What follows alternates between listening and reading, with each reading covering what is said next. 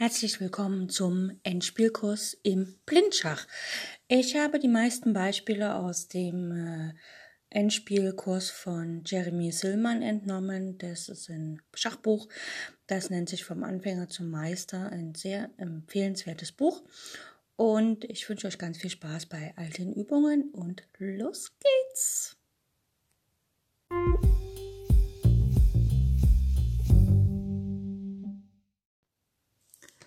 Für heute wieder eine Stellung zum Aufwärmen und zwar folgendes. Der weiße König steht auf H1, die weiße Dame auf C6, ein weißer Turm auf C4, ein weißer Springer auf F3 und noch ein paar Bauern, ein auf A3, B2, G2 und H2. Der schwarze König auf H8, die schwarze Dame auf H5, ein schwarzer Turm auf E8, ein schwarzer Springer auf G4 und Bauern auf A7, C7, G7 und H7. Weiß ist am Zug.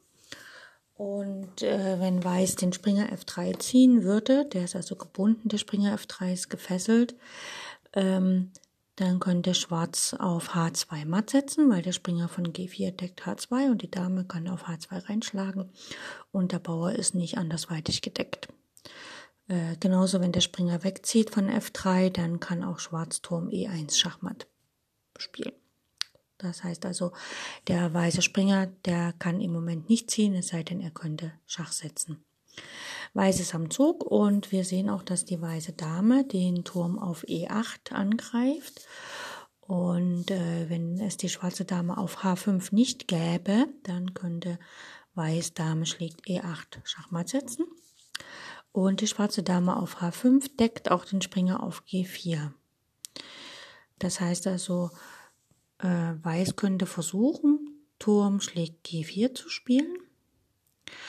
Dann kann Schwarz mit der Dame quasi nicht auf G4 schlagen, weil dann die Dame auf E8 matt setzt.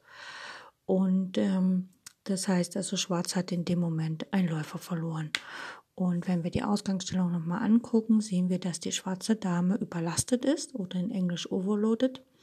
Das heißt also, sie ist überladen. Sie hat zwei wichtige Aufgaben. Einerseits deckt sie den Turm auf E8 beziehungsweise schützt den schwarzen Vorgrund rein matt und die schwarze Dame auf H5 deckt auch den Springer auf G4. Und das sind zwei Aufgaben, denen sie beiden nicht gleichzeitig gerecht werden kann.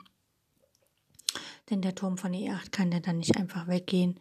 Dann bringt sich ja Weiß wieder sein Turm in Sicherheit und es passiert sozusagen gar nichts dem Weißen. So, das war die kleine Aufwärm- Übung für heute. Wir können mal noch mal schauen. Wir haben ja hier noch eine ähm, ähm, zweite Aufwärmübung, wo Schwarz am Zug ist. Ähm, ich muss jetzt nur mal gucken, das Brett, ob man das drehen kann. Nee, kann man nicht. Ähm, also, schauen wir mal. Ah, geht nicht. Okay, dann lassen wir das mit der zweiten Aufwärmübung für heute und machen die dann morgen.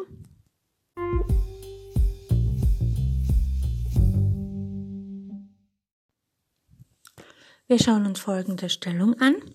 Der weiße König steht auf dem Feld G3, die weiße Dame auf B2, der schwarze König auf G1 und die schwarze Dame auf H1. Also beide haben eine Dame.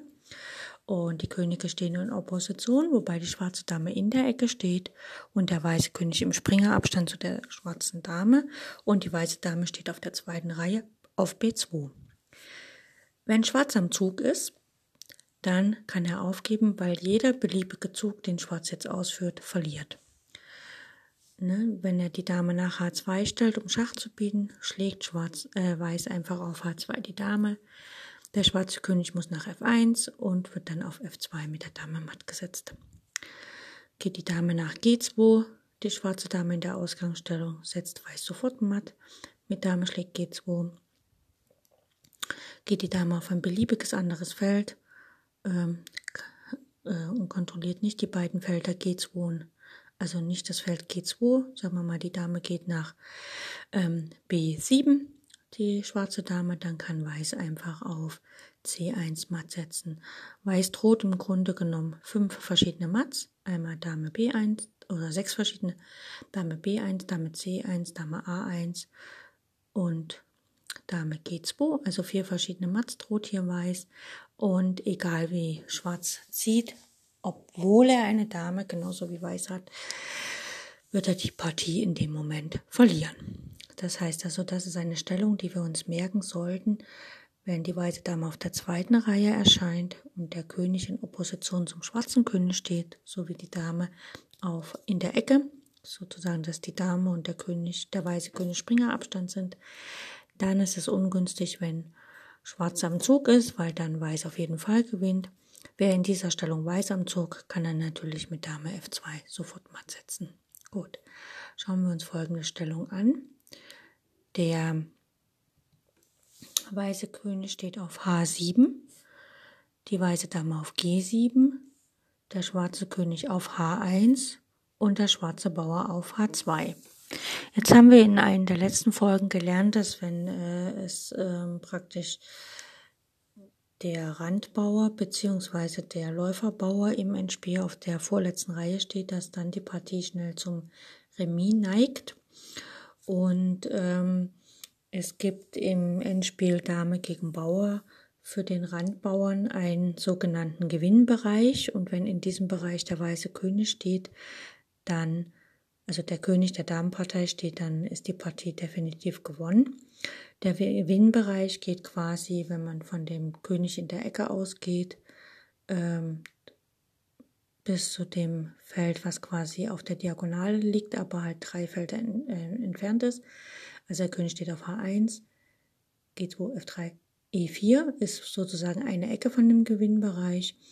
Also E4, und dann man kann von dem König in der Ecke äh, praktisch drei Felder. Das vierte Feld gehört schon zum Rand des Gewinnbereichs äh, nach äh, zur Brettmitte und oh, ich drücke das umständlich aus. Okay, äh, der König H1.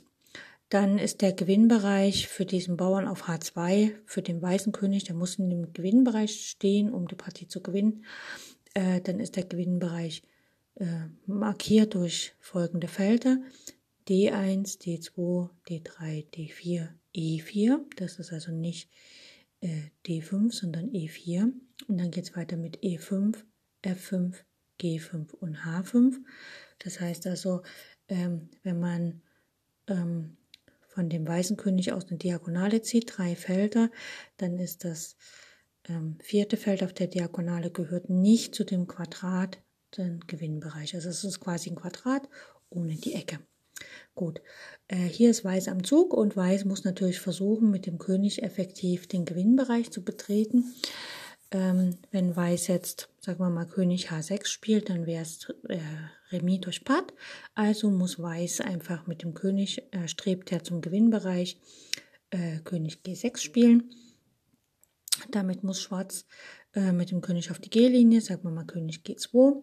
Und Weiß ist natürlich verpflichtet, jetzt Schach zu sagen, weil sonst zieht Schwarz ein und wir streben ja zu dem Feld, wenn Schwarz einzieht, dann wollen wir ja mit unserem König auf dem Feld, wenn möglich, G3 stehen. Also spielen wir hier König G5 Schach. Und jetzt steht der weiße König in dem Gewinnbereich. Er steht ja quasi auf dem Quadrat unter dieser Ecke D5. Er steht nämlich auf F5. Und von F5 braucht Weiß nur zwei Schritte, um das Feld G3 zu erreichen, wo er ja dann die Partie gewinnt. So, ähm, Schwarz ist dran, von mir aus spielt der König F2. Ähm, Weiß spielt Dame B2 Schach. Ne? Das nächste Ziel ist erreicht, die Dame gehört auf die zweite Reihe. Und Weiß spielt König H1. Und jetzt macht äh, Schwarz folgendes. Er spielt König F4. Ähm, Jetzt ist Schwarz dran und wenn Schwarz sich jetzt eine Dame holt, H1 Dame spielt, dann spielt Weiß König G3 und wir haben die Stellung, die auf jeden Fall ähm, gewonnen ist, weil egal welchen Zug Schwarz macht, Weiß kann matt setzen. Ne? Gut, gehen wir nochmal zu der ersten, also das heißt also, Schwarz hat, äh, Weiß hat es hier geschafft, das Feld G3 im rechten Moment mit dem König zu erreichen und die Dame auf die zweite Reihe gestellt. Gehen wir nochmal zu der Ausgangssituation. Also der weiße König stand auf H7, die Dame auf G7, der weiß, schwarze König auf H1, der Bauer auf H2 und äh, Weiß hat König G6 gespielt, Schwarz König G2 und Weiß König F5 Schach. Jetzt muss natürlich Schwarz nicht König F2 spielen. Er kann zum Beispiel auch König H1 spielen. Ne? Er spielt wieder auf das Patt. Aber dann kann der weiße König wieder auf die G-Linie gehen, also König G4. Und Schwarz ist verpflichtet, wieder mit dem König auf die G-Linie zu gehen, also König G2. Jetzt spielt Schwarz König F4 Schach.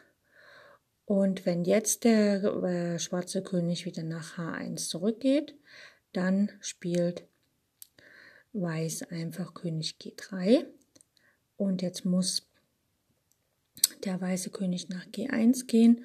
Und das ist äußerst ungünstig für ihn, weil dann die weiße Dame matt setzt, nämlich mit auf der langen Diagonale. Ne? Sie steht ja auf der Diagonale A1, H8, wenn sie auf G7 steht. Und dann kann sie einfach Dame A1 matt setzen. Das heißt also auch hier in dem Fall, wenn der König nach H1 geht, ähm, hat er keine Chance, weil einfach der schwarze, weiße König auf G4 geht, von mir aus König G2, dann kommt wieder ein Schach und wenn jetzt der weiße König, der schwarze König nicht nach H1 zurückgeht, sondern König F2 gespielt wird, dann folgen wir wieder dem ganz normalen Schema. Ähm, wir, also in dem Fall ist es sogar noch leichter, weil der König und der Bauer kann durch den Doppelangriff Dame G3, kann der König vom Bauern getrennt werden und der Bauer wird gewonnen. Also von mir aus König E2 und dann kann die Dame in aller Ruhe auf H2 schlagen. Der Bauer ist beseitigt und mit der Dame und den König mal zu setzen sollte eigentlich relativ leicht sein. Mhm. Also das ist sozusagen, hier hat der weiße König es geschickt geschafft, den Gewinnbereich noch zu betreten. Das heißt, er war aktiv genug, aber das hat nur damit zu tun, weil die Dame auf der G-Linie steht und jedes Mal der König sozusagen vor die Dame geht, den Schwarzen quasi in den Abzug zwingt und dann durch die Abzieherei immer weiter nach vorne kommt und sozusagen das goldene Feld G3 erreicht, womit er dann sogar die Partie für sich entscheiden kann. Ich hoffe, es war nicht so kompliziert. Wir hören uns demnächst wieder.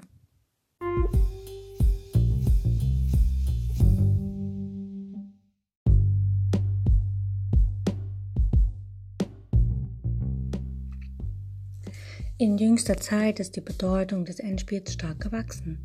Das Reglement von Turnieren hat sich wesentlich verändert. Partien werden heute kaum noch vertagt. Die häusliche Analyse fällt weg. Man muss seine Entscheidung am Schachbrett treffen. Ohne ausgezeichnete Kenntnisse und ohne das Verständnis der Endspielgesetze ist es schwer, diese Aufgabe zu bewältigen. Fehler im Endspiel sind die letzten in einer Partie. Man kann sie nicht mehr korrigieren. In meinem Endspielkurs behandle ich die Theorie, die Analyse und die Technik des Endspiels, also alles, was ein Schachspieler über dieses Partiestadium wissen muss. Ich weiß selbst, dass ich nicht vollkommen bin und dass einige meiner Analysen und Vorstellungen nicht zu 100% stimmen werden. Deswegen bitte ich euch, liebe Zuhörer, seid wachsam und lernt selbst zu denken. Selbst wenn ich euch etwas vorgebe, muss es nicht stimmen, sondern setzt euch hin und prüft das genau, was ich sage. Wenn es falsch ist, dann seid stolz darauf, dass ihr einen Fehler gefunden habt. Ihr könnt mir über alle Kanäle schreiben und ich bin offen für Kritik.